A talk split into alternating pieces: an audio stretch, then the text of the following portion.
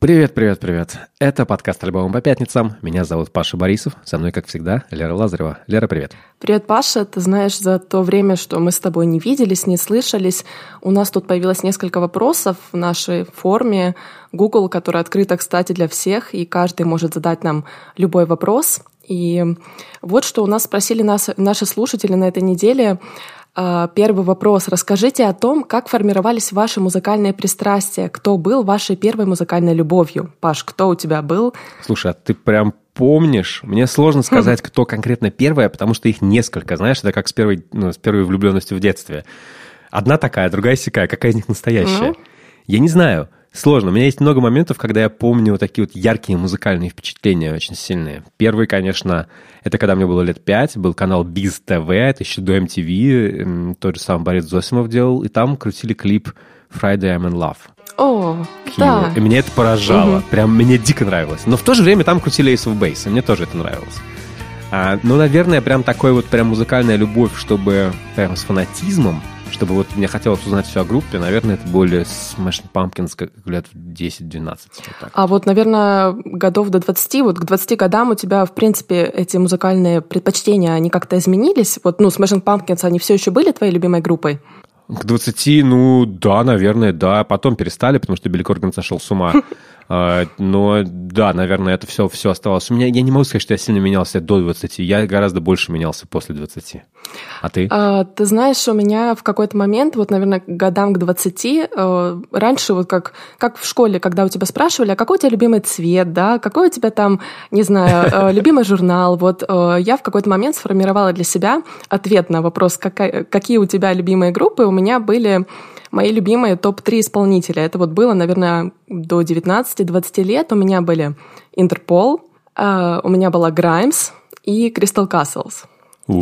Вот, У. да, Crystal Ты Castles... прям такая альтернатив кит. Э, во-во-во, ну знаешь, э, на меня в свое время очень сильно повлияла, конечно, музыка ВКонтакте, просто вот банально, знаешь, то, что я находила, то, что мне присылали, посты с картинкой, с песней, вот это прям большая часть моей жизни, но вот эти три исполнителя, наверное, были такой базой, и сейчас я понимаю, в принципе, как это все повлияло на то, что мне нравится сейчас.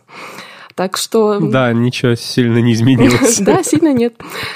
А, так, ну смотри, второй вопрос. А, как чаще всего вы слушаете музыку? Плейлистами или альбомами? Альбомами. Какие в жопу плейлисты? плейлисты? нет, Я да? никогда не слушаю. Я... Нет, я слушаю плейлисты, когда мне мой знакомый, вот мой друг, там, с которым я играю в группе, Патрик, он мне посылает плейлист э, типа самых крутых лайв-записей эмо-групп, которых никто никогда не слышал. У меня есть вот такой плейлист. Mm-hmm. И да, там клево. Вот такое я слушаю иногда. Но в целом, особенно плейлисты, плейлисты Spotify, Никогда. Готовые, Мне да? кажется, я никогда в жизни не включал. А, Нет, никогда Знаешь, вообще. у меня, наверное, а 50 на 50. То есть я люблю очень начинать день с альбомов. Я люблю вот так, чтобы влиться в поток минут на 40, знаешь, чтобы я вот села, там открыла какой-то текст, что-то как-то с чем-то работаю, и вот у меня один исполнитель, одна примерно музыка в одном стиле хотя бы. Вечером мне, наоборот, нравятся плейлисты, но плейлисты я сама как бы собираю. Это, в принципе, это не то, что какие-то песни, наверное, подборки, которые я переслушиваю, это скорее что-то новое, что я хочу для себя открыть, как-то что-то разнообразить как-то вечер, но ничего на самом деле специфического. Я на самом деле сама не фанат каких-то автоматических плейлистов, но я понимаю, для чего они созданы, потому что все, ну, разобраться в этом потоке музыки просто самому нереально, а все-таки хочется зачастую что-то включить и вообще не думать, да, что ты ставишь, что у тебя будет в очереди. У меня есть проблема с алгоритмами именно потому, что их слишком много в нашей жизни. Я открываю Facebook, там алгоритм, он мне показывает, что я должен смотреть. Я открываю Twitter, если я не смахнул на, на типа, на вкладку following, да, Илон Маск, ты заебал. Вот.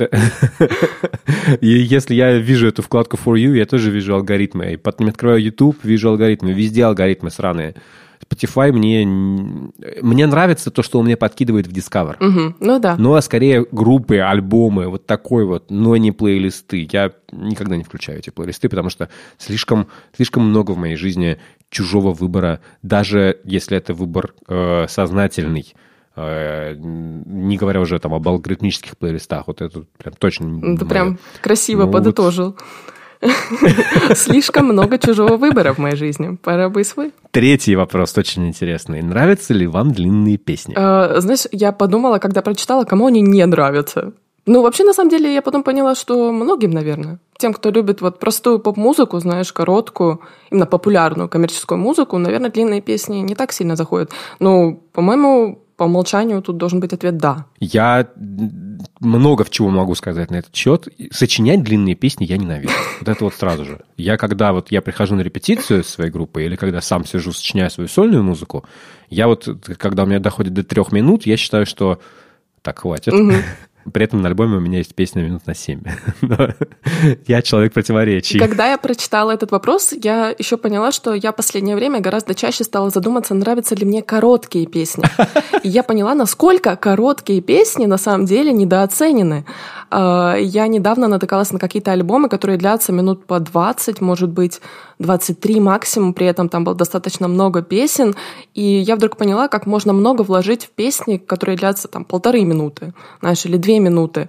И я стала их больше ценить. Весь хардкор про это. Знаешь, я просто в какой-то момент поняла, что нам, наверное, очень нравится, когда какое-то приятное действие растягивается. Да, вот когда что-то долго длится, то, что нам нравится. Но вот это ощущение, когда ты должен словить момент и просто пережить какую-то одну маленькую минутку приятную, и все, как больше дальше ничего не будет. Это тоже очень ценно. Есть интересная песня, которая меня поражает в плане длины своей. Это песня группы Archive Again.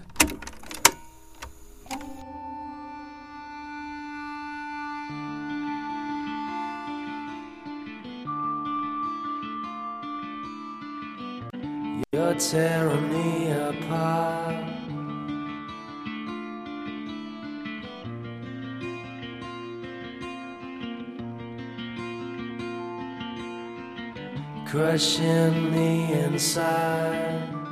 Песня очень красивая, но длится она 16 минут 19 секунд. Фишка ее в том, что когда ты слушаешь ее целиком, у тебя есть ощущение, что прошло 3 минуты. Ого. Здесь какой-то вот пространственно-временной континуум нарушается. Здесь что-то сломалось в ткани времени в этой песне. Прикольно. И это потрясающе. Это вот реально какой-то грандиозный эффект. Я очень люблю эту песню, она из самых не знаю, любимых песен из моего детства, и очень, очень впечатляющий. Вот именно, именно тем, как она устроена с точки зрения композиции, ты вообще не замечаешь, что она идет так долго. Ну, надо послушать теперь, однозначно. Аркаев, 2002 год, первая песня, запомнили. Так, э, ну и слушай, последний вопрос. Сколько раз вы слушаете альбомы, прежде чем их оценивать? Э,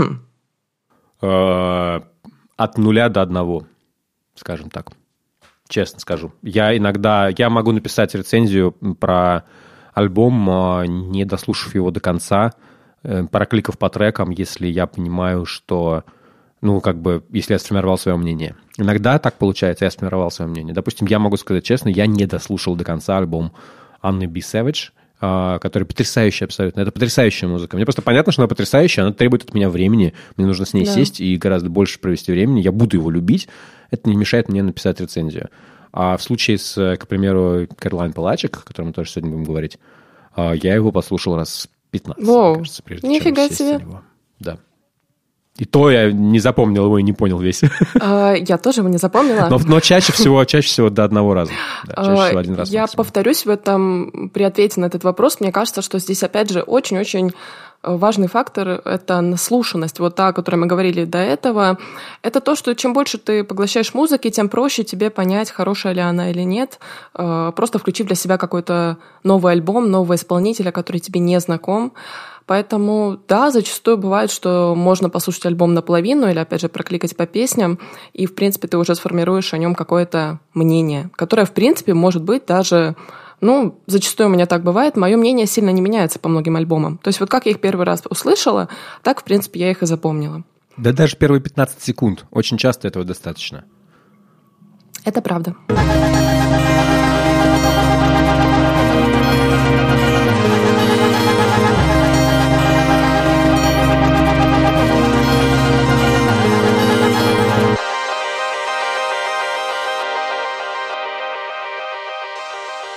Ладно. А вот альбом, который я послушал явно не один раз, и буду его слушать еще тоже не один и не два раза. Это Skrillex. Довольно удивительно, мне кажется, что мы о нем разговариваем, учитывая имидж этого, компо... этого исполнителя. Да? да? Кажется, что ты думаешь о Скрилексе? Да? Что для тебя Скриллекс? Для меня Скриллекс — это чел, который Бангаренг. А, чел, который, вот прям чел, знаешь. А, чел. Это артист, который появился, не знаю, лет 10 назад, больше, меньше, сильно больше, больше, сильно больше. Ну, в общем, в общем, это был странный парень, у которого были выбритый висок с одной стороны, у него были такие очки на тот момент модные. Сейчас он выглядит вообще как вообще по-другому, я бы сказала, он возмужал. Сейчас он выглядит как чувак с какого-то, я не знаю, как, Журна... как техбро, мне кажется. Да-да-да. Ну, э, не знаю, в общем, у него такой какой-то мемный немного образ, мне кажется, честно говоря. Ну, я альбом этот не слушала, поэтому я, честно говоря, даже не знаю, чего мне ждать. Я только когда добавляла его в библиотеку, я обратила внимание, что только один трек из 15 вроде бы — это трек без фитов. Да, и это просто разговор э, Скрилекса с Питом Венсом в 2005 году. Даже, даже не трек. Даже не трек. Мы поговорим об этом. Вот, что, собственно говоря, я знаю о Скрилексе и как я его понимаю и ценю. Во-первых, это пацан из группы From First to Last. Это была умеренно известная, я не знаю, скрима группа начала нулевых, вот Warped Tour, вот вся вот эта вот тусовка.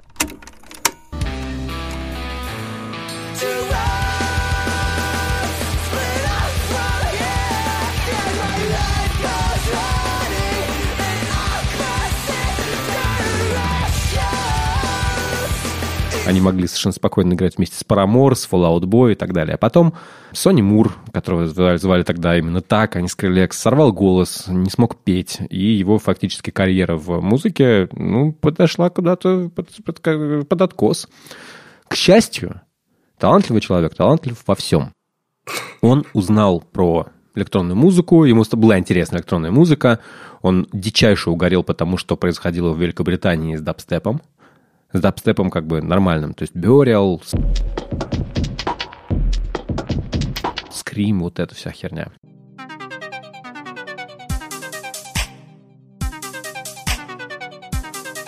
Code 9. Ему очень понравилась сама концепция. И он решил, ну, сделать свой тейк какой-то. И он отличался тем, что, ну, честно говоря, то, как работает Skrillex в Ableton, так не умеет делать никто. И он породил много не очень приятных вещей, но сам по себе его музыка к этому отношения не имеет на самом деле. Вот как вы, наверное, все знаете и помните Скрилекса.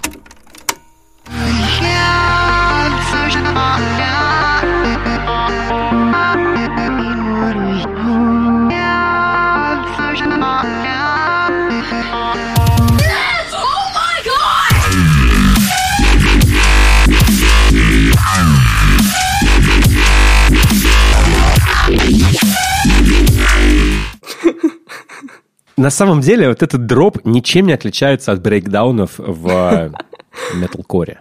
Ну, Это ровно да, точно да. так же работает. Ровно вызывает у тебя такие же эмоции.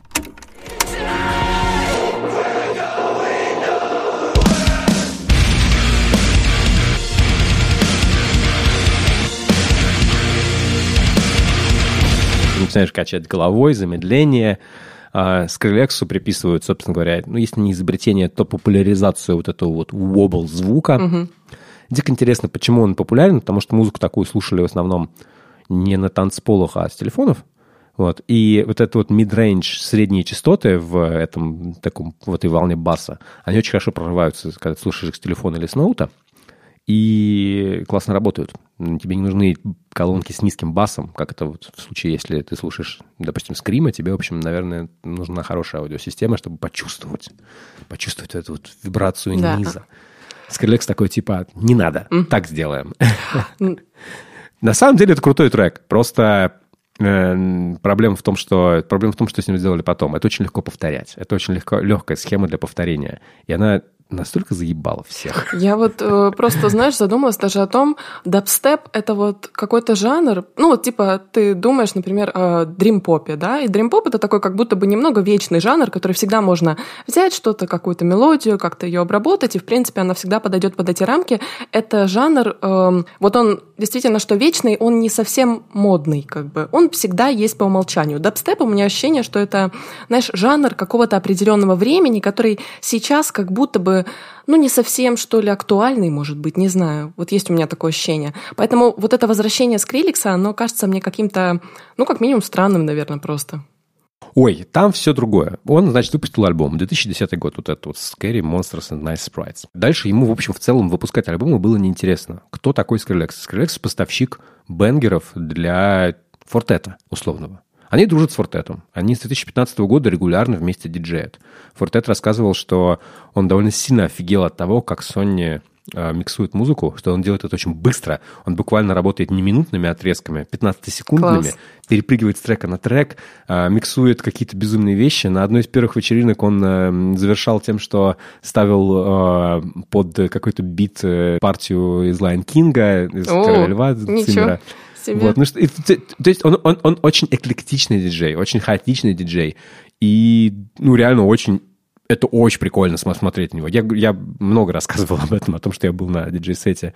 Вот на таком вот, когда э, Фортет, JMXX и э, Skrillex оказались в одном городе и решили что-то сделать, забукали маленькое венью и сыграли. Они так делают постоянно. Точно то, то же самое сейчас делает Фортет э, с Фредом Агейн и, опять же, с в Нью-Йорке. Вот буквально вот сейчас, в эти дни, они букают какие-то небольшие Э, залы, зовут туда народ у себя через инсту, э, билеты распродаются за секунды, и это небольшие вечеринки, на которых очень клево, потому что это люди, которые делают это не ради денег, а ради веселья. Им очень нравится. И это, конечно, меня прям впечатляет, что им просто по кайфу. Но вернемся к тому, что Sony все-таки решил выпустить альбом, наконец, не производить бесконечное количество треков. Треков он произвел, на самом деле, немало. Есть очень много песен, которых ты даже не знаешь, что это, там, не знаю, Skrillex, да, может быть, они тебя не ассоциируются со Скрилексом, хотя это его работа. Он реально очень крутой звукоинженер, очень крутой э, композитор и вообще впечатляющий, скажем так, музыкальный визионер, я бы так его назвал. Но любим мы его не за это, любим мы его за... Я его, по крайней мере, люблю за, опять же, за эклектичность, за умение делать все очень-очень нестандартно и странно. И просто как-то непонятным образом вообще сочинять музыку. И я ищу все время в музыке тот момент, когда я очень удивляюсь. И вот этот альбом, и конкретно песня Tears меня действительно очень удивила. Давай послушаем.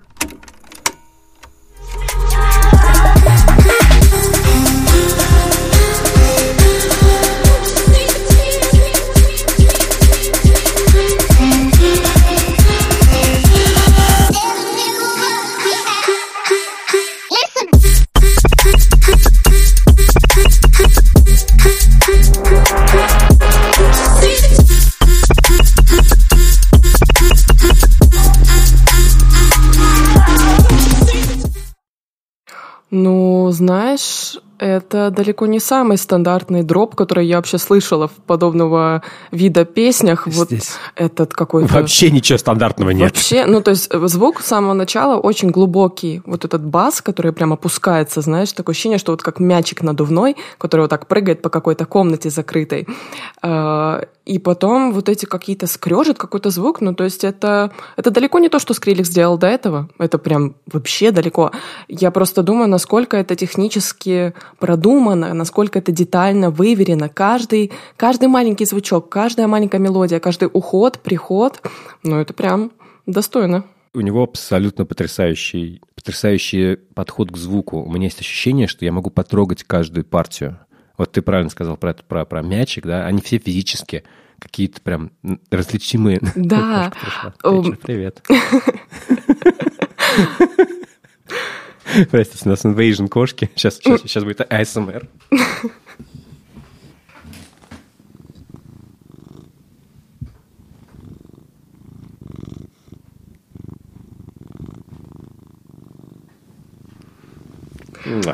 Знаешь, ну такого что-то я не увидела в песнях Скриликса, вот такого СМР. Хотя это явно сделало бы его музыку намного лучше. У моей подруги Дианы Буркот э, есть э, трек, в котором она сэмплировала свою кошку, козявку, по-моему. Меня поражает вот этот вот вот эти вот огромное количество элементов, которые ты все э, слышал где-то, ты понимаешь, что они какие-то знакомые, но они все использованы не так, как ты ожидаешь. Голос должен был находиться, ну, где-то выше, наверное, по, часто, по частотам, более различимо. Нет, Скрилекс его уводит. Потом какие-то ритмические партии, которые звучат, ну, совсем не так, как, как я ожидал. Я не знаю, я послушал эту песню много раз, и она меня просто, при том, что это вроде бы бенгер, вроде бы танцевальный трек, да, который действительно можно, может быть на танцполе, он у меня создает ощущение совершенно не танцпольной музыки. А какой-то вот такой Ко- интроспективный, который да. хочется слушать дома в наушниках. Угу. Комнатный, да-да-да. И ты такой типа, вау. Знаешь, как вот как, как Биориал, да, создает тебе ощущение, а, когда ты едешь в 3 часа ночи на ночном автобусе через весь Лондон, а, Skrillex создает, я не знаю, я не был в Нью-Йорке, но, видимо, какой-то нью-йоркской подземки. Да. Какого-то мрака, мрака потрясающего, особенного. Знаешь, мне интересно, насколько вообще вот это количество фитов на альбоме Скрилекса, да, потому что оно достаточно впечатляющее. Ты когда открываешь альбом, ты сразу видишь там Мисси Эллиот, да, Бобби Рейвс, Фред Агейн, О, вот это, Фортет. Да, мы сейчас, давайте послушаем, давайте послушаем трек э, с Мисси Эллиот и мистером Ойзо. Мистер Ойзо — это тот, который... Помните клип, где кукла курила сосиски? Не помнишь? Нет. Нет? Господи. MTV, не, ладно.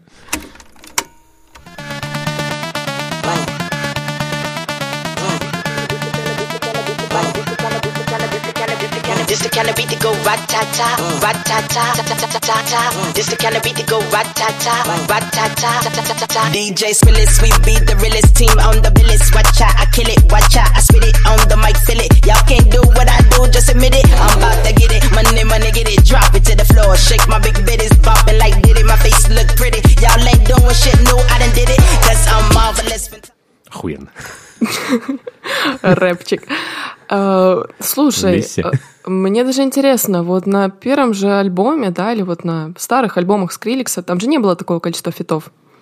Нет, он все время, он, он человек, который работает с другими музыкантами, ему это интересно. У него очень э, обширная сеть имейл контактов, он со всеми общается, всем пересылает треки, люди как-то с ними что-то делают, он сам с ними что-то делает. Они иногда выкидывают э, других людей из треков. Например, вот трек Rumble, э, это было очень смешно, что он написан Флоу Дэном, Скрилексом и Фредом Эгейн, а при этом э, там еще был Фортет изначально, но так. что-то не складывалось, они в итоге его оттуда выгнали. Просто ну, удалили его ну, дорожки. Сам виноват. Но трек крутой, смотри.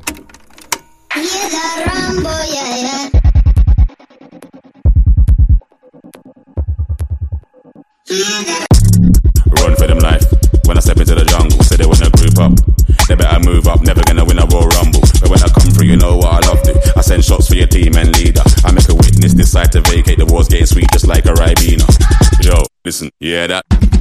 Killers in the jungle. Killers in the jungle. Killers in the jungle. Yo, listen. Весь Прикольно. танцевальный ритм здесь вообще. создается вообще не барабанами, а вот этим басом, Голосом, угу, всем угу. чем угодно. Здесь, в общем, из того, что мы послушали, здесь нет барабанов, но при этом под это хочется двигаться. Реально, очень хочется двигаться. Мне понравилось, что в самом начале слышно прям Фреда Гейн, очень сразу прям. Ты такой, да, да это он. А потом, когда начинается читка, да, то и в какой-то момент это доходит до условного, да, рефрена, ты тут понимаешь, что, ага, вот они все соединились. И вот этот скриликс mm-hmm, на фоне, mm-hmm. да, с его какими-то звучками, движками, какими-то вот этими интересными. Ну, знаешь, у меня такое складывается впечатление, что на этом альбоме Скриликс, он делает такую, ну, основу, что ли, звука, с которой потом работают все вот, кому это нравится, кому что-то приглянулся, какой-то трек, который кто хочет его развить, да, и вот это получается вот такой вот набор, что ли. Не знаю, мне кажется... Да, да, да, именно так. И это мне нравится, что это тусовка друзей. Они все друг друга знают, они все друг с другом хорошо общаются, всех их объединяет в первую очередь любовь к музыке, потому что именно так они друг друга находят. Я говорю, я читал про то, как Фортет с ним познакомился. Это просто Скрилекс попросил сделать его ремикс. Э, Фортет что-то начал делать, у них ничего не получилось. И в итоге, и в итоге они просто подружились именно по музыкальной теме, потому что Sony абсолютно фанатично относится к музыке, ему все дико интересно. Он вот, он, знаешь, меня вызывает ощущение человека, у которого есть ADHD, да, который все время uh-huh. хватается за одно, за другое, за третье, за пятое, за десятое, ни на чем не может остановиться. Но ему все дико интересно, у него он пышет энергией. Ну и, конечно, э, никто не делает так бас, как Skrillex. Это, это, это, это, это, это, это нечто фантастическое. Я не понимаю, как это... Вот он, он прям ощутимый, я могу его потрогать. Да, он да, в любых да. наушниках транслирует тебя потрясающе. Звуки Что он как использует необычные... физические. Да. Да, да, да. Еще он использует очень необычные сэмплы. Мне очень нравится песня «Ксина». شيعوا لولادي عمو يجولوا عددوا المهراوي هاتوا البارودة بالخيول المبركعة يطاردوا له زفوا لمحمد لباب العمودة شيعوا لولادي عمو يجولوا عددوا المهراوي هاتوا Поняла, откуда этот крик? Нет, мне понравилось, как мы с тобой хорошо слова почитали. Открыли, ничего не поняли, закрыли. Нет, э, не знаю, что это такое. Сейчас покажу. Это что, ну, Зена, типа, королева да, воинов? Лол. Знаешь, я когда в школу ходила во вторую смену, я всегда успевала посмотреть по СТС утречком. Так что да. Ну, молодец, а, Крик, что могу сказать. А ты смотрела Геракла или только Зену? Не, только Зену. Только Зену. Я, я был фанатом Габриэль. Мне она так нравилась. Я все время mm-hmm. почему-то... Как бы Зена мне как-то не звал никакого ощущения. А вот Габриэль прям... Ой, такая клевая, такая классная. Оказалось, что она более умная. Короче, я абсолютно в шоке от того, что я услышал. Просто от того, насколько здесь много звука и музыки. Я использую музыку Скрилекса для себя, вот, ну, помимо того, что это действительно крутая танцевальная музыка, я однозначно в свои сеты, я периодически диджею, и в свои сеты я добавлю отсюда, не знаю, там, треков 5 как минимум. И просто чтобы кусочками хотя бы их использовать, потому что, блин, мало кто делает такую странную музыку и так и при этом она работает. Вот это меня больше всего поражает, что типа ты вроде, вроде не должно это все работать, это кажется слишком странным. Нет, все равно вот Skrillex, видимо, за счет того, что он очень сильно интересуется поп-музыкой, и за счет того, что его влияние в поп-музыке очень, очень большое, он там с Диплом много чего записывал, и вот этот вот трек с Бибером «Where Are You Now», да, он тоже достаточно очень известный. И у него есть понимание, как не перейти вот эту грань между ну, то есть, как бы он, он балансирует на грани э, музыки, как бы, которую я обычно ставлю на первую позицию у себя в альбом по пятницам, и тем, что я называю ебаниной недели. Скрилекс, видимо, ему не очень хочется попасть в ебанину недели, и поэтому он такой, типа, так, окей, это очень ебануто, но нужно немножечко, немножечко сделать так, чтобы, чтобы Павлян не написал. А, попсить чуть-чуть, да? Да, да, да, да, да. Это прям, конечно, круто работает. Э, мне вот просто из того, что на этом альбоме столько фитов, я могу сделать простой вывод о том, что у Скриликса ну, он, наверное, хороший человек, если... Я думаю, он нормальный человек, знаешь, с которым легко коммуницировать, с которым хорошо работается.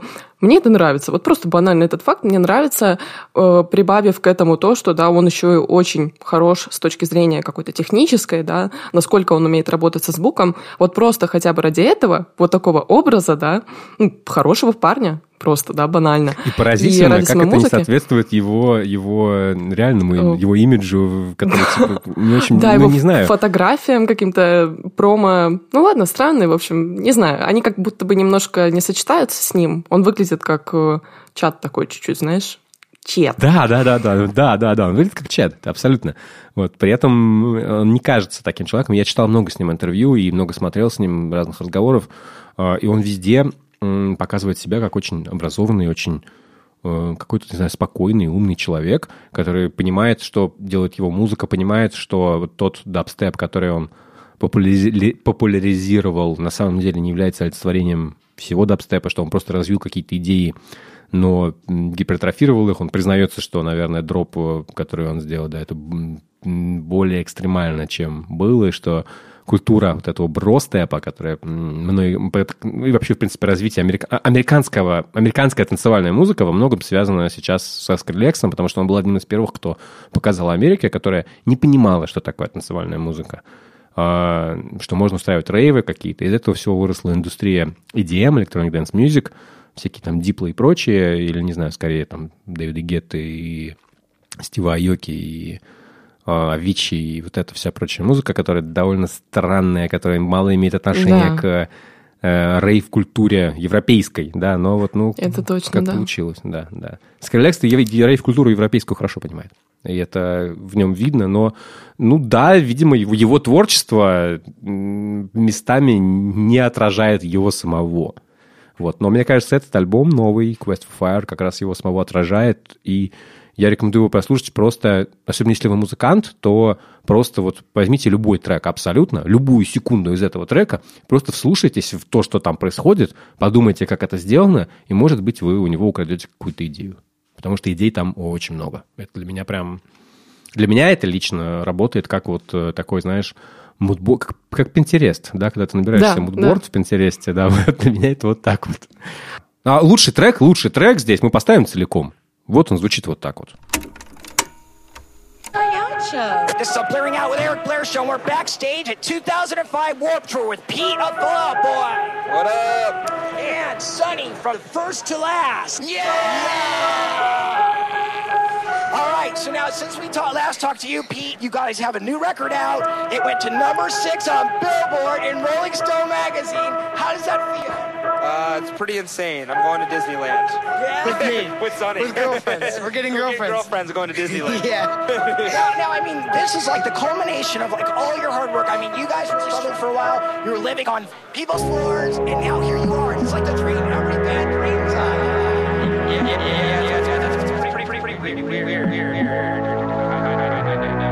Это хорошее напоминание о том, как сильно все изменилось с 2005 года. Это запись 2005 года, Пит Венс из Fallout Boy и Sony, и тогда еще из First to Last, э, разговаривают с журналистом э, про свои успехи, и никто не знает, что Это прям интерлюдия такая, знаешь? Да, да, да, да. Это похоже на... Мне кажется, он подрезал всю эту тему у Фреда Гейна, естественно. С этими какими-то записями прикольными. И голосовышки только из 15-летней э, давности.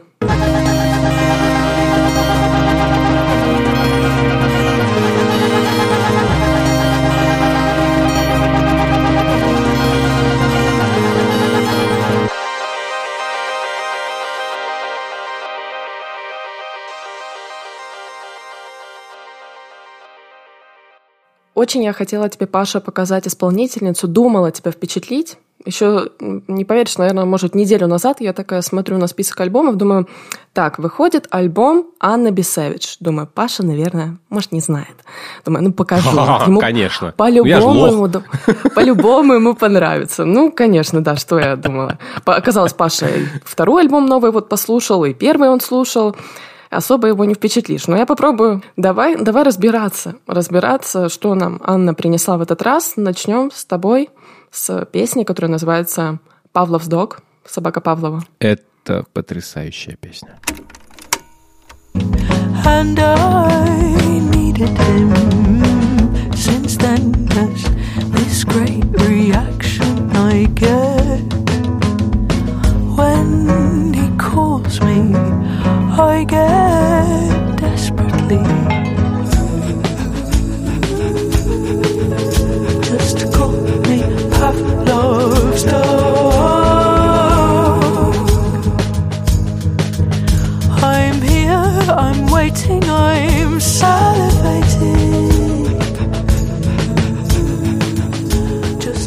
Я бы хотел послушать эту песню в аранжировке Скрилекса. Я думаю, что это было бы очень круто, именно потому что здесь очень много ритмических элементов, и вот этот вот низкий его бас, да, угу. как в той песне Tears, он, мне кажется, очень хорошо бы дополнила эту, эту композицию. Но она прекрасная сама по себе так. Она очень чувственная, да? Э, Анна поет, вот особенно перед э, рефреном, когда она поет я собака Павлова, да? Я жду тебя, я здесь, я готова, я у меня, да, I'm salivating, у меня, у меня слюна течет. Э, ну, строчки, конечно, в песнях Анны занимают такую великую роль. Я прям даже не знаю. То есть это, это не концептуальные альбомы, но на текстах настолько все завязано. При этом сам звук, да, он ну, ну, очень минималистичный. Его фактически там нет. Вот ты слышишь вот это дыхание, ты слышишь какой-то ритм, какая-то гитара, да, идет на фоне. Но это как будто бы немного даже такой театр, что ли, потому что у Анны еще вот этот голос оперный, он прям очень сильно выделяет. Она настолько хорошо умеет работать, не знаю, с тембром, с тоном со своим. Ну, тут, конечно, сама песня, даже я вот думала о том, что когда я переслушивала ее, это поется об абьюзивных каких-то отношениях, о созависимых отношениях, знаешь, потому что когда она поет, да, что мы с тобой говорим, я вот тебе предана, там это дальше песня развивается, и вообще вот насколько я слушаюсь в строчке Анны в других песнях, ну тут очень многое построено на отношениях, на любви, на какой-то преданности, на каких-то, не то чтобы даже изменах, а вот потерях своего партнера. Ну, Анна здесь умеет. Но мне кажется, знаешь, э, мы сделаем большую ошибку, если не покажем слушателям, какой у нее может быть голос, вот ее во всей ее красе. Поэтому я тебе предлагаю поставить одну песню с ее первого альбома, где, мне кажется, там это очень-очень хорошо слышно. Дебютный альбом Анны назывался «A Common Term», а песня, которую я предлагаю поставить, называется «A Common Term». Там немножко изменений в последнем слове, и мы можем послушать припев. A common term.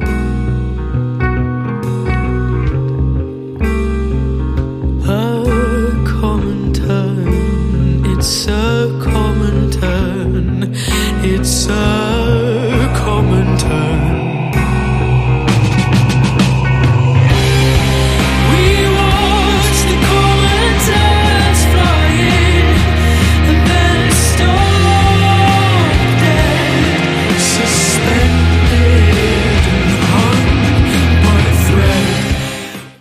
Ничего подобного на новом альбоме Анны Бисевич нет.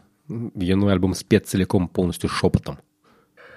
При этом она, конечно, великолепная вокалистка, да, но э, Ой, ой, завораживает- меня так, завораживает так пронизывает. Я прям, э, аж, я не знаю, у меня слезка навернулась, никто хорошо не видит. В общем, э, ну я думаю, все поняли, какой у нее голос. Да, она Ой. classically trained musician.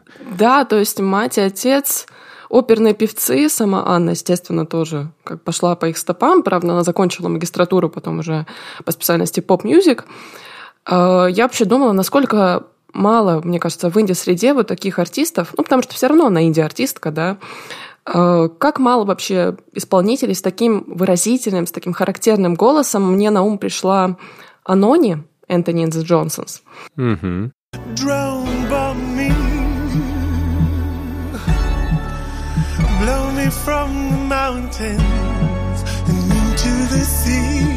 Потом я вспомнила еще Золу Джизас. И, в принципе, знаешь, ну так вот как-то...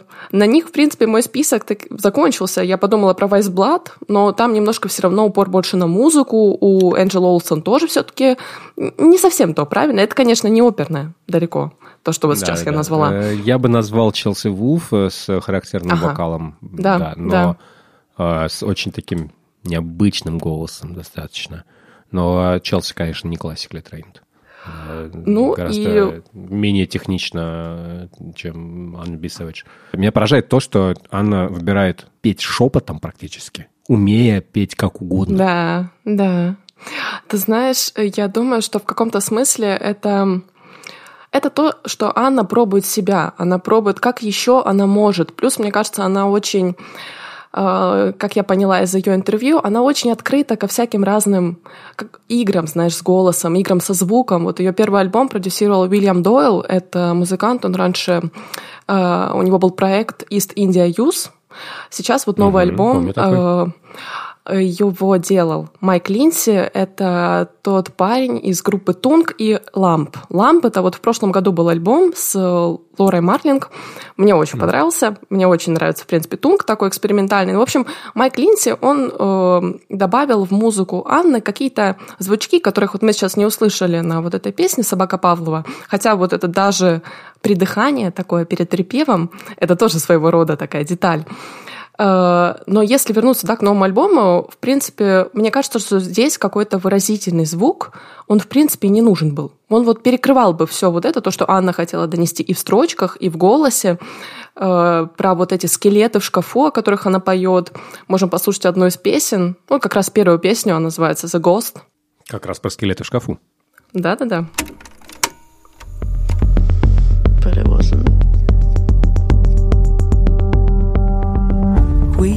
To notice the same things. His toenails, that little pug.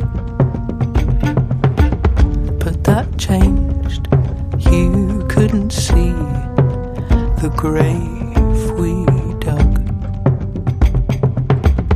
Э, меня начало разъебало, честно говоря. Я много думаю Строчки? про... Да, да, я много думаю в целом просто про а, вот это вот ощущение, что ты думаешь, что твои отношения, они навсегда. Э, Ты думаешь, что вот мы будем всегда вместе чистить зубы. Ой, это, это вообще, я не Потом знаю... оказывается, что yeah, it was it, it- was forever until it wasn't. Да, да, да, да, да.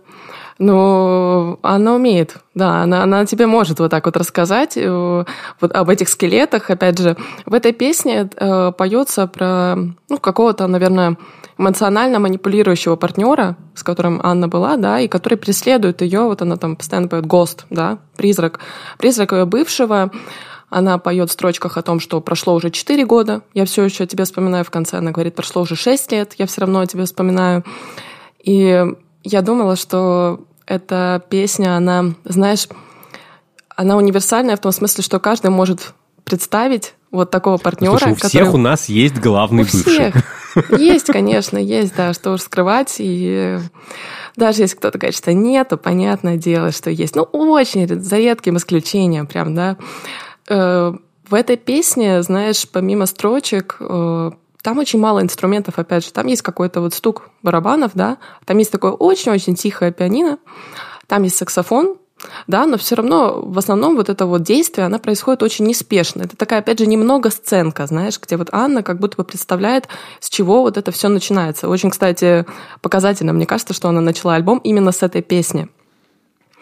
Я Э, недавно был на концерте Keeley Forsyth, а, и это был очень похожий experience, потому что она, ну, буквально читала стихи а, под музыку и э, очень много играла своим телом, своим голосом, своими руками, всем на свете. И это было в первую очередь похоже на театральное представление. Она вот она общалась с публикой так, как будто она э, в образе, как будто она актер, актриса, и э, это не похоже было на обычный концерт. И э, у меня точно такое же ощущение сейчас от музыки Анны. Знаешь, вот она назвала этот альбом в интервью терапевтическим, да, и я поняла это так, что, знаешь, вот как говорят психологи, да, чтобы, чтобы понять какую-то проблему, надо сначала ее проговорить. Вот такое ощущение, что Анна, она как раз начинает с этого. Она просто проговаривает свои проблемы, она говорит о каких-то скелетах в шкафу, об отношениях, при том, что отношения в ее жизни играют очень-очень важную роль. Ты даже не представляешь, насколько важную и как она по-другому это понимает, в отличие от традиционного восприятия. Она очень необычно мыслит. Вот поэтому я тебе предлагаю сейчас послушать кусочек песни «Influx», «Influx». Как она называется правильно? Я не знаю. Как. Титульная, да, Influx. Титульная песня.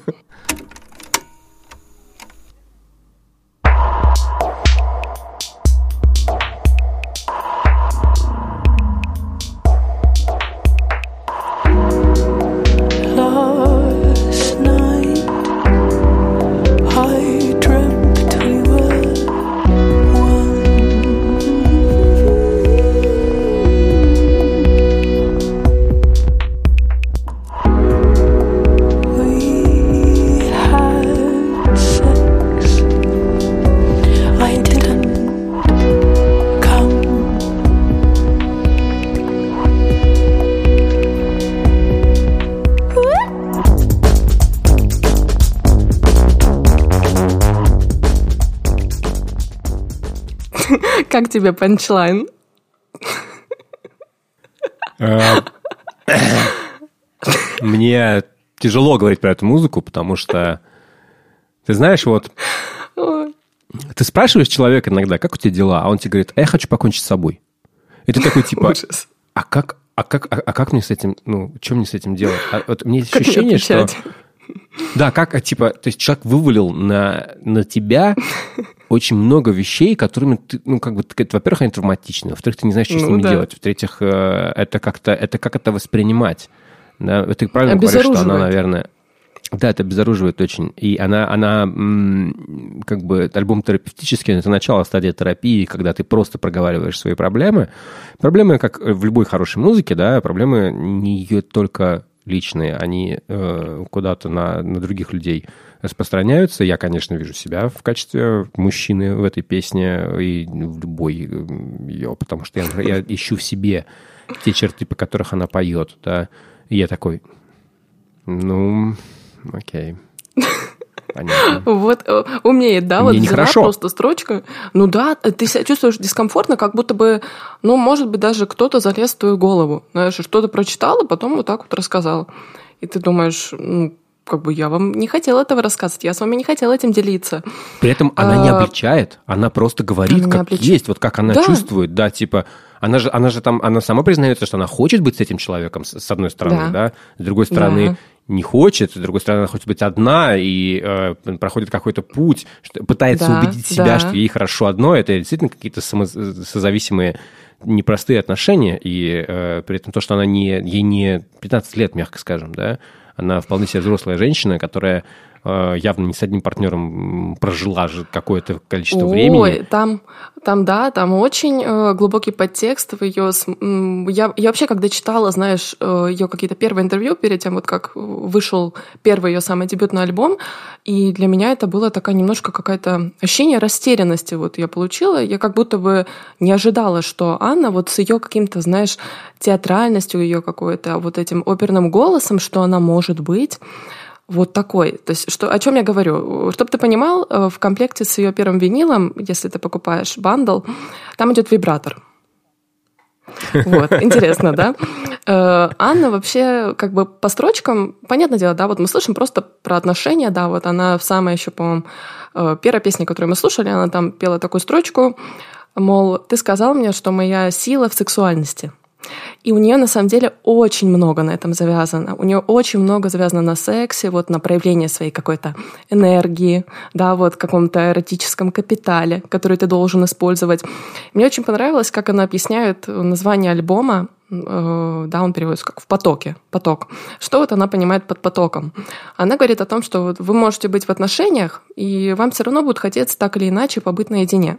И в то же время вы можете быть одиноким, но вам так или иначе хочется там компании, какой-то коммуникации, каких-то объятий. А вот поток — это то состояние, когда тебе не нужно ни то, ни другое. Это вот когда ты настолько в гармонии с собой. И она говорит в своих интервью о том, что у нее сейчас есть партнер, да, она, в принципе, в отношениях состоит, все хорошо, но при этом она понимает, насколько важную роль в жизни, ну, в ее, по крайней мере, хотя, я так понимаю, она распространяет эту как бы, не то чтобы идеологию, да, э, на всех, в принципе, насколько важной в жизни может играть роль не семейные, не романтические отношения. То есть, ну, буквально э, случайные связи какие-то, понимаешь? И она говорит, вы понимаете, Друзья, что это... знакомые. Э, друзья знакомые, но она, я думаю, делает больше упор на сексуальные какие-то отношения. На то, что А, это... Да, на то, что это должно быть такой же неотделимой частью нашей жизни, как и вот просто там семья или просто быть с партнером. В этом плане немного сложно понять, как это все, знаешь, вот так вот в ней укладывается. При том, что, ну, как бы я бы не сказала, да, что она это пропагандирует, но она так как бы очень уверена в своем настрое этого плана. Ну, вот, в общем, Я вот, по-другому отношусь к таким вещам, к сожалению. Или к счастью, не знаю, как сказать. Ну, А, знаешь, вот- Но я, я уважаю люб- выбор любого человека, whatever tickles your pickle. Вот, вот, но и Анна, вот она, она просто другая. Знаешь, как бы я тоже многие из этих вещей не понимаю, но мне так интересно, как вот другие люди могут об этом думать, как они это воспринимают. И, ну, я пока не встречала других артистов, которые бы вот так же, наверное, думали, как Анна, и говорили это настолько напрямую. Вот, и, вот этот альбом, да, ее второй, он как раз об этом все, об этом и говорит. Ну, я его еще переслушаю много раз. Это, это точно, это один из самых сильных альбомов в этом году, который я слышал. Я же говорю, блин, просто я сейчас какие-то моменты переживаю. У меня сейчас происходят эмоциональные какие-то бури, на самом деле, потому что она ну, умеет расковырять неприятные вещи, очень неприятные и очень такие. Она ставит, как бы вот это, мне, мне нравится, что, знаешь, она как будто отключает у себя тормоза. Есть вещи, о которых мы не говорим, да, Мгм, ну, как-то не Да, очень да, принято, кстати. да. А, не знаю почему. Во-первых, есть вещи, которые ты никогда не скажешь своему партнеру, которые она поет, а ты просто их, ну, как-то, ну... Ты их проговорить даже не можешь просто, да даже Да, сформулировать ну, как ты его мысль. обидишь, потому что Да. нет шансов, что ты его не обидишь. И ты не хочешь это делать, даже если вы там расстаетесь, потому что она, она, в общем, она никогда не рассказывает, по крайней мере, я не видел историй, знаешь, что вот однозначно, что вот чувак мудак, да, и как бы, и повел себя как говно, поэтому Мгм. пошел он в жопу. Такого я у нее не слышу. У нее истории такие, типа, ну вот мы вместе, но что-то происходит, ну вот оно происходит вот так, Да. Вот таким-то образом. Он злой, он ведет себя, как, как не знаю, там, агрессивно. А, ну, в смысле, come on, любой мужчина когда-либо вел, вел- вел себя агрессивно. А, да и женщина тоже, думаю. А, не женщина, мне сложно сказать. Тебе лучше сказать. Ну да, конечно, я думаю, да. Знаешь, э, мне вот нравится сам факт того, что, опять же, она не говорит, да, напрямую там, «О, у меня были созависимые отношения, или у меня был какой-то партнер, да, вот с которым мне было некомфортно. Она просто говорит тот факт, что я вспоминаю об этом через X лет, да, то есть это уже говорит о какой-то, ну не то чтобы даже травме, но о каком-то впечатлении, да, ну, я думаю, травматическом все-таки, наверное, э, как бы, да, если ты настолько долго держишь его в голове. Ну да, это вот такое ощущение, как будто бы тебя просто зовут на сеанс психотерапии, тебя садят на диванчик, и ты тоже ее невольно проходишь вот с этим альбомом. Да, но ты-то об этом не просил. Это интересный момент. Не просил, Поэтому слушайте, слушайте, слушайте осторожно. С опаской, да, Это- вот как бы да, готовиться немножко надо Это к этому музыка, альбому. в которой есть большая сила. Очень большая.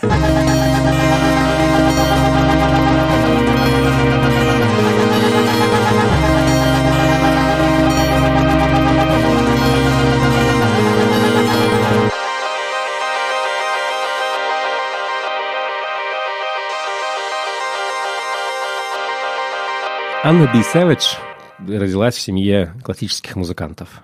Кэролайн Палачек тоже.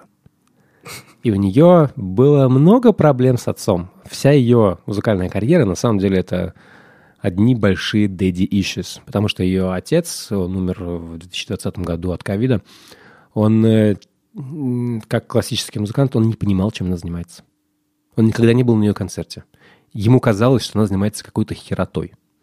Вместо того, чтобы делать нормальную, умную, интеллектуальную музыку.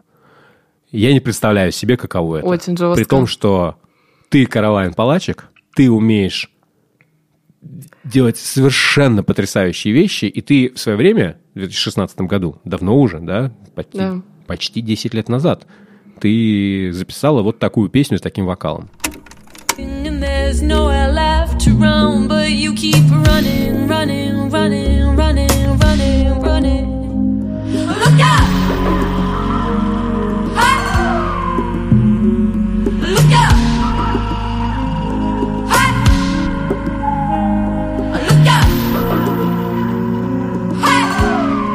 Я очень люблю Chairlift, очень расстроился, что группы больше нет. И Расстроился. поэтому у меня были сложные отношения с музыкой, да, с музыкой Каролайн Палачек, потому что мне первый ее альбом, я не думаю, что он мне очень понравился, честно говоря. Пэнк. Да, я, мне кажется, его не очень понял, мне кажется, я его не очень много слушал. И даже когда я видел ее живьем, я был на ней на Примавере в прошлом году, я такой типа, окей, красиво, арт, что-то такое, арт-поп, А, но я не слышал, видимо, вот этих вот, вот этих вот очень, очень, очень, очень четких хуков, очень необычных О, хуков, которых она сочиняла в черлифте. Да, Да. Мне этого, возможно, не хватало. Это правда, ты очень хорошо написал в канале, на самом деле, о том, что ты вроде как слушаешь песню новую Каролайн Палачик, да, тебе слышно, что они идут по какой-то такой достаточно знакомой поп-тропе, но как только она идет вот напрямую к тому, чтобы сделать какой-то хук, мелодия тупо сворачивает в какую-то непонятную сторону, и этого хука не происходит. И такое ощущение, что это поп-музыка без вот этой главной э, составляющей поп, знаешь? И то есть получается что-то вроде как знакомое очень сильно, но при этом непонятное. Этот альбом реально непонятный. Ну, я, я, честно говоря, его так и не вкурила. Ни первый, ни второй, более того. При этом. Второй нет, второй я вкурил. Во-первых, я э, нашел для себя подход к нему. Он вышел, к счастью, 14 февраля, а не э, в пятницу. влюбленных. Спасибо, Мгм. Кэролайн, большое тебе спасибо. Я смог его послушать нормально впервые за очень долгое время. У меня было время, чтобы послушать альбом. Да. Я послушал его действительно много раз. И вот это тот момент, когда я понимаю, что это музыка, которая мне должна нравиться. Я должен ее любить, вот, ну, по всем пунктам. Ну, блин, come on, я обожаю Кейт Буш. А, или там, я, я люблю Кэролайн Полачек, мне не нужно любить Кейт Буш, чтобы угорать по ней. Она хорошо говорила, что, типа, ей, как, когда ей говорят, что она Кейт Буш ее поколение, она говорит, «Не- нет, в смысле, Кейт Буш и так есть, она никуда не делась, а я Кэролайн Полачек своего поколения. Я сама, да, я отдельно. Да. Она, конечно, великолепная э, певица, великолепная исполнительница, великолепная сочинительница, которая прошла путь от э, вот такой вот инди Darling, да, как Cheerleader, Да-да-да. это группа, которая была в инди-кругах, в первую очередь, популярна, до человека, который пишет песни для Бейонсе. Ну, Показатель, как минимум. Да, и потом устраивает себе достаточно хорошую сольную карьеру, которая помогает ей э, реализовывать, я думаю, вот прям ровно то, что она хочет. И мне, конечно, меня в ее музыке больше всего э, поражает то, что здесь вот она, она абсолютно бескомпромиссная. Здесь нет ни одного момента, где ты слышишь, что кто-то сказал палачек, что нужно здесь по- попробовать сделать по-другому, или что-то такое. А вот давайте здесь сделаем так, чтобы это был хит. Или как-то вот, ну, что-нибудь. вот она видит, так- Так и да, получается. Да. я такое слышу, причем достаточно много моментов, когда ты понимаешь такой, типа, о, они зацепили какую-то клевую клевую штуку, такие, о, надо ее повторить, надо, значит, еще раз, и чтобы она была более доступная. В сольном творчестве палачек этого нет вообще. Давайте послушаем песню Bunny is Rider.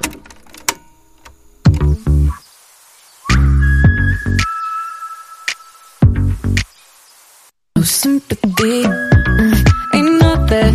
Bunny is a bunny is a, a rider. Sound like can find her. No sympathy, mm, but I'm so non-physical. I do, I do feel like a lady. I do, I do. Fireworks blazing. I do. Мне кажется, что здесь слишком насыщенно все. Здесь слишком много М, всего. Слишком бодро, Она да? так? каждую, каждую строчку этого припева она заканчивает по-разному. Да, да. Начинает одинаково, да, да, она задает этот I do, I do, да, но дальше она уходит по мелодиям совсем в другие, в другие стороны и не позволяет тебе э, вот этот вот, ты ожидаешь, что будет повторение, другие слова, но та же мелодия, да? Нет, она говорит, нет, у нас будут другие слова, другая мелодия, другая концовочка. Не останавливается Все будет по-другому немножечко. Да, не останавливается. Такое ощущение, что она не может нигде зафиксироваться. Еще я нашел подход к этому альбому в том, что когда я его слушал в AirPods, он мне вообще не... Ну, как-то... Он мне показался очень плоским и не- не- таким, знаешь, я сло, с трудом, да, вижу, что Лера в AirPods. Еще, еще наушники Э, свои вторые.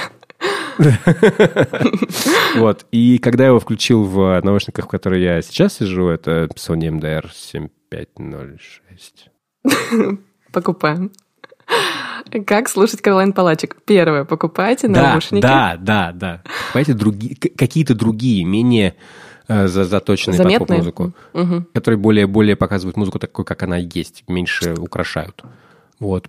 На самом деле, это, конечно, скорее какая-то ошибка мастеринга, потому что, по идее, ну, или творческая задумка такая, чтобы у тебя музыка была, не знаю, эм, короче, вот этот компромисс между тем, чтобы музыка звучала везде, на абсолютно любых колонках хорошо, здесь он не выполняется. И поэтому, если у вас есть, э, по крайней мере, как у меня было ощущение, что вы что-то не понимаете в этой музыке, попробуйте просто послушать в других наушниках. У меня, у меня сработало.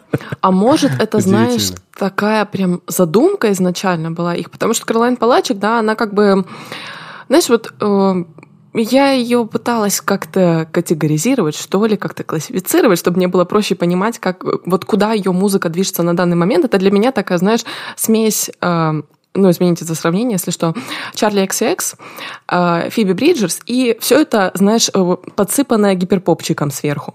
Вот, вот для меня это вот такая вот комбинация, потому что там есть сонграйтинг, там есть э, вот этот образ, да, похожий на Чарли, и там есть вот эти гиперпоп-детали, которые, может быть, особенно если ты смотришь на обложку. ну, ну, это, ну, я не знаю, мне кажется, Да, тут очевидно прям, типа... по, по Нью-Йоркскому, видимо, метро. И как бы название альбома, да, э, желание «Я хочу превратиться в тебя», «Я хочу быть желанием». Ну, как бы, по-моему, здесь тоже как бы очевидная такая отсылка, да.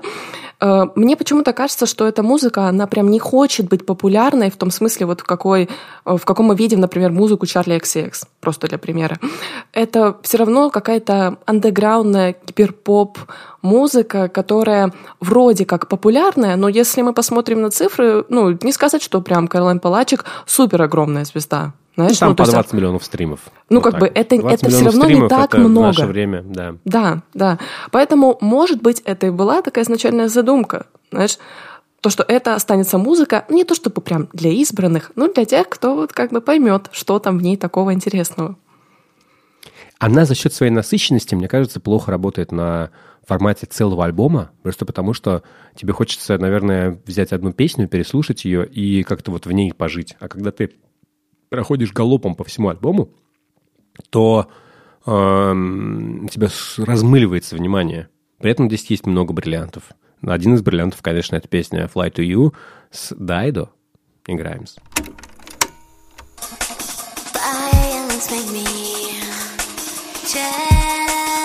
Violence. Closer and closer and closer to you, baby. I'm dying to find you.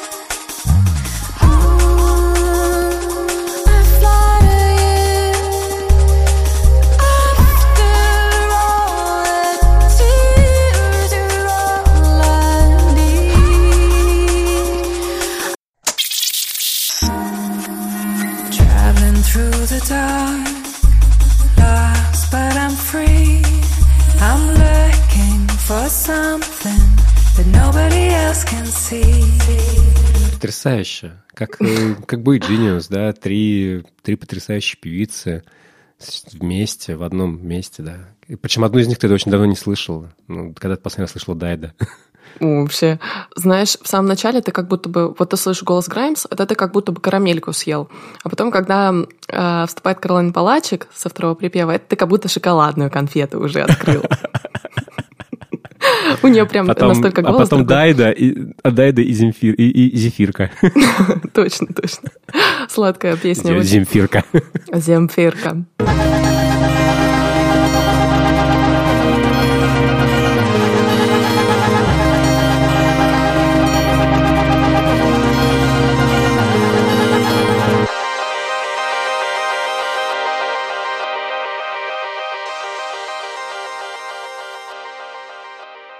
Ну, Паш, хочу закончить э, группой не сладкой, не милой. И не про любовь, я надеюсь. Не про любовь. Это группа Pile. Pile выпустили новый альбом, он называется All Fiction. Давай сразу начнем с песни. Песня Loops.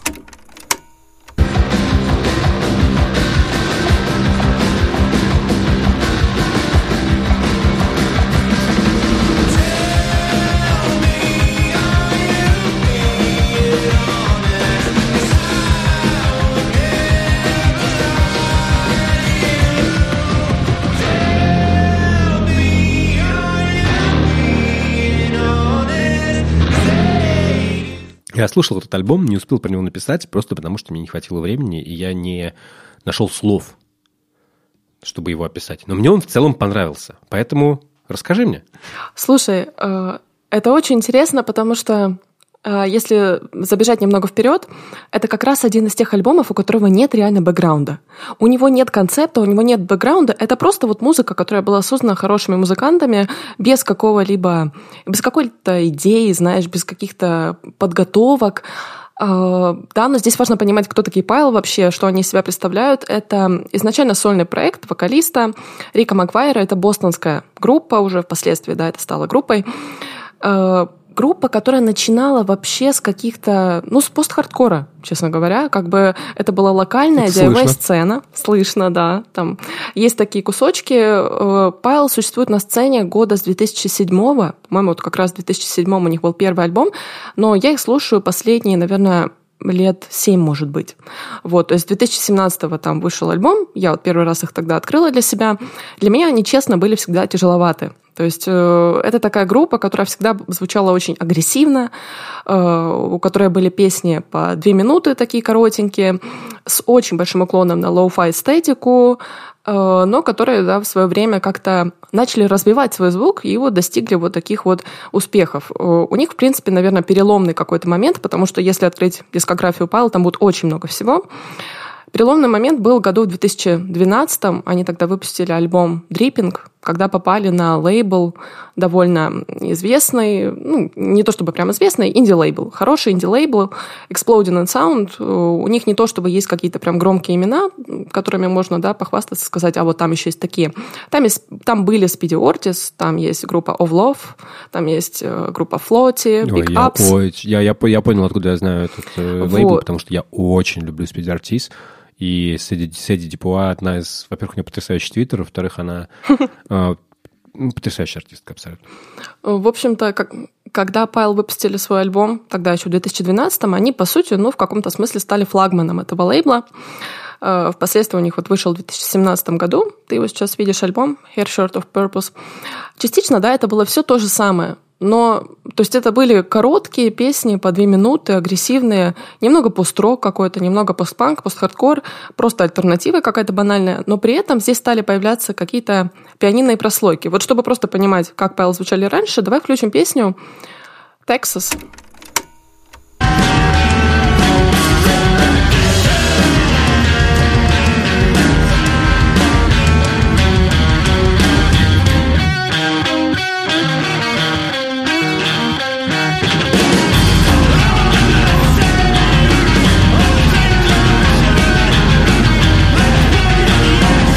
Вау. Ну, ну видно, да, откуда знаешь, ноги растут? немножечко, немножечко пист джинс напоминает мне. Вот в эту А вот-. Такой хороший, хороший нойз-рок. А вот попробуй с этого же альбома поставить другую песню. Песня называется I don't wanna do this anymore.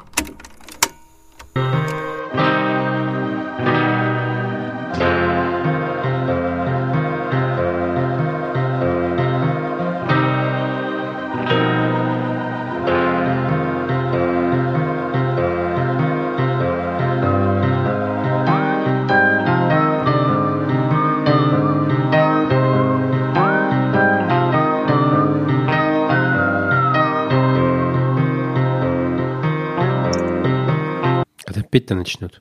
Не будет. Мне, мне нравится, что ты реально ждал, и там были написано, что якобы есть текст, но текстов нету, и никто там не поет в этой песне в итоге просто на две минуты. Просто, просто вот такая... текст? Вот, вот такая фортепианная вставка. Самое интересное, что...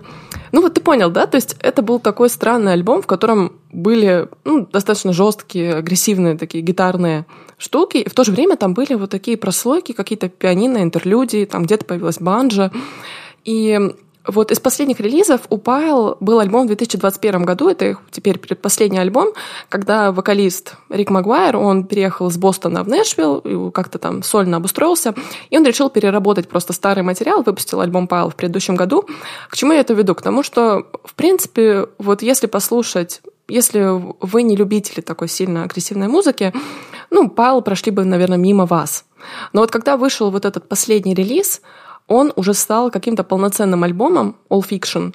Мне, честно, с него столько много песен понравилось, я просто не могу сказать. Вот, ну, ну половина вот прям, прям уже мои любимые, знаешь. Я в прошлом году Ничего себе, такой результат хороший. я когда в прошлом году включила, э, послушала, когда вышел только альбом Caroline одноименный, он вышел 24 февраля, я тогда не знала, что это будет мой альбом года, я тогда думала над этим.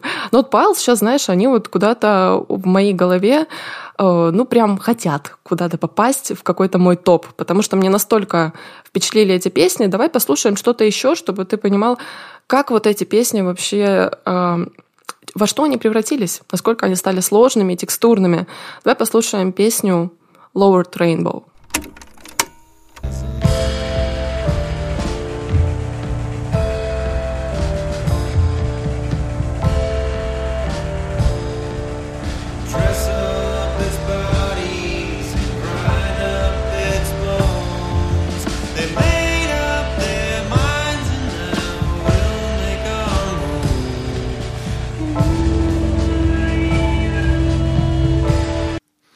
Нравится, что они здесь разгоняются. Ты ждешь, что сейчас начнется что-то, начнется, но не начинается. А, да, это правда. Это, знаешь, вот такое ощущение, что куплеты, они очень долго тянутся перед припевами. Ты вот ждешь, что вот уже, ну, давайте, давайте, вот что-то, какой-то рефрен, а его не происходит. А, Меня удивило вообще, насколько эта музыка насколько она более мелодичная вот по сравнению с тем, что мы слышали. Вот такое ощущение, что вот тот эм, агрессивный вайб, ко- который мы слышали на песне Texas, да, вот его соединили просто с той пианинной версией, и получилась вот такая песня. При том, что их соединили не просто сверху наложили, а как будто бы порезали по кусочкам и вставили нужные кусочки именно в тех местах, где они и должны быть. То есть э, по этому альбому заметно, что песни стали ну, гораздо длиннее. Там есть песни по 5 минут с половиной, по 6 минут, моя любимая песня.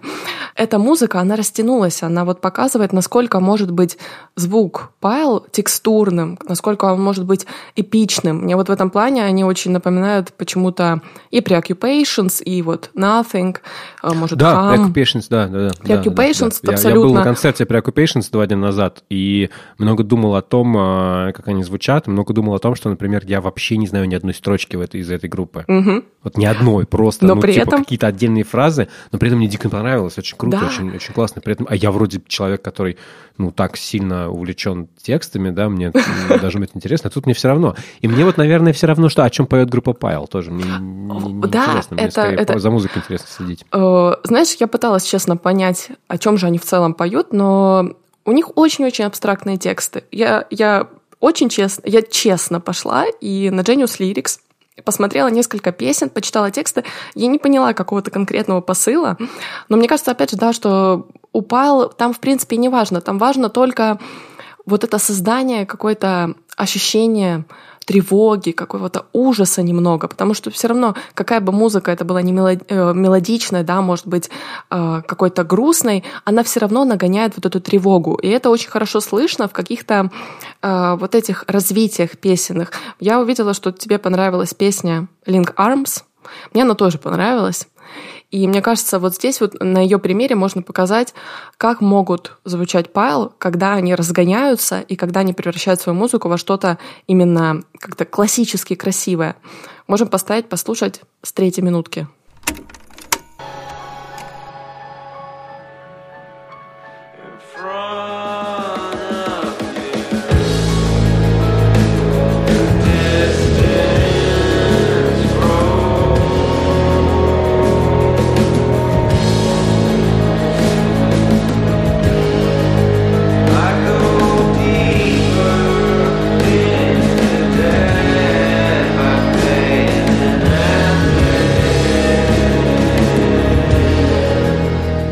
Мне вот концовка этой песни прям очень сильно понравилась. Я после нее сразу же купил э, билеты на концерт и пойду на него скоро. Мне очень хочется их послушать, потому что, знаешь, здесь есть такое ощущение какой-то вот сдавленности эмоции. Как Мгм. будто всего много происходит, но все такое, знаешь, приглушенное. Ты как будто не можешь, как будто у тебя, знаешь, как будто ты на антидепрессантах, и они, знаешь, э, ну, я принимаю антидепрессанты, я хорошо понимаю, как это работает, особенно когда ты начинаешь, у тебя большие дозы, и у тебя вот все твои эмоции, как будто у тебя, ну, вот как компрессор, да, Сплющивает, лимитер да, скорее, чуть-чуть? Да, Ага. да, да. Ты перестаешь чувствовать так ярко. У тебя мир, особенно если ты употребляешь какие-то очень суровые антидепрессанты типа прозака, да, который э, прямо вот тебя действительно превращает немножечко в другого человека. Это не очень приятная вещь. Э, и ты как, ты вот как будто у тебя все в вате. Ты как будто живешь в водном мире каком-то. Все Во-во-во, под водой теряет. вот это вот Да, ощущение. да, да, все подводное, да. И вот от этой песни у меня было такое же ощущение, и я такой, у как интересно. Мне, меня очень впечатлило, что насколько много Павел работали в целом с гитарами, вот на своих предыдущих альбомах, насколько здесь гитары, они, конечно, играют важную роль, но их как будто подвинули, и вот эта перкуссия, вот эти сбивки в этой песне, вот эти, знаешь, как будто бы уходы вниз, как будто по ступенькам ты спускаешься, тун-ту-тун. Вот там есть вот эти моменты, которые делают эту песню прям очень, ну, эпичной, действительно. И у Pile появились вот эти красивые размеренные пассажи с какой-то скрипкой, с какой-то виолончелью, с какими-то синтезаторами, которые создают звук. То есть это вроде как lo-fi, но если раньше lo-fi у них был такой немножко, ну, нойзовый, гитарный, то сейчас это lo-fi, который создается синтезаторами. И плюс на это накладываются какие-то более яркие детали, типа струнных. И все это очень качественно гудит. Это очень качественно гудит, то есть, ну, я слышу в этом старых Pile, да, но это вот для меня просто та группа, которая я думала, что, которая, ну, я не думала, что они меня когда-либо впечатлят вообще. И просто тут они выдают вот такое, при том, что, опять же, я, я, я ждала этот альбом, мне очень понравились синглы, я даже хотела написать про, ним, про него какой-то более-менее длинный текст, но я поняла, что там не о чем писать. Это просто группа собралась в студии, они были там чуть больше обычного, они были там месяц с лишним, это э, студия была, в общем-то, то ли участника Титус Андроникус, в общем, ну, просто какие-то ребята, которые хорошо делают музыку, банально, да.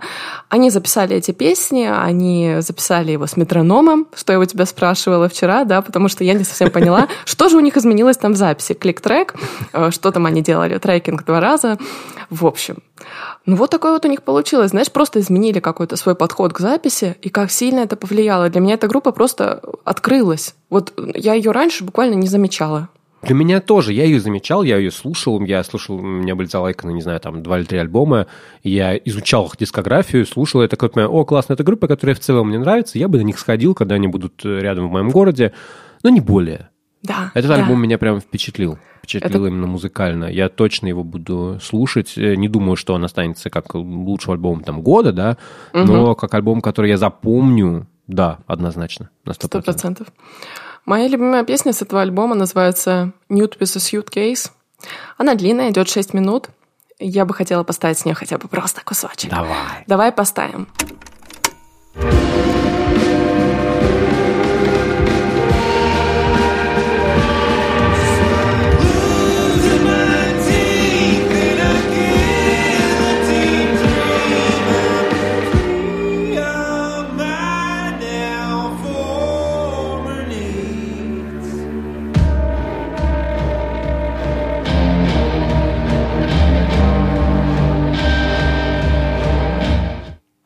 Ну, ее так не поймешь, конечно. Она Не очень она поймешь. работает вот в этих вот в этих шести минутах, да. В этой конечно, она длине. должна быть. Э, Она вот вот ответ на вопрос. целиком. Вы любите длинные песни? Да, вот, вот пример. Да. Дли- Длинной песни, которые я люблю.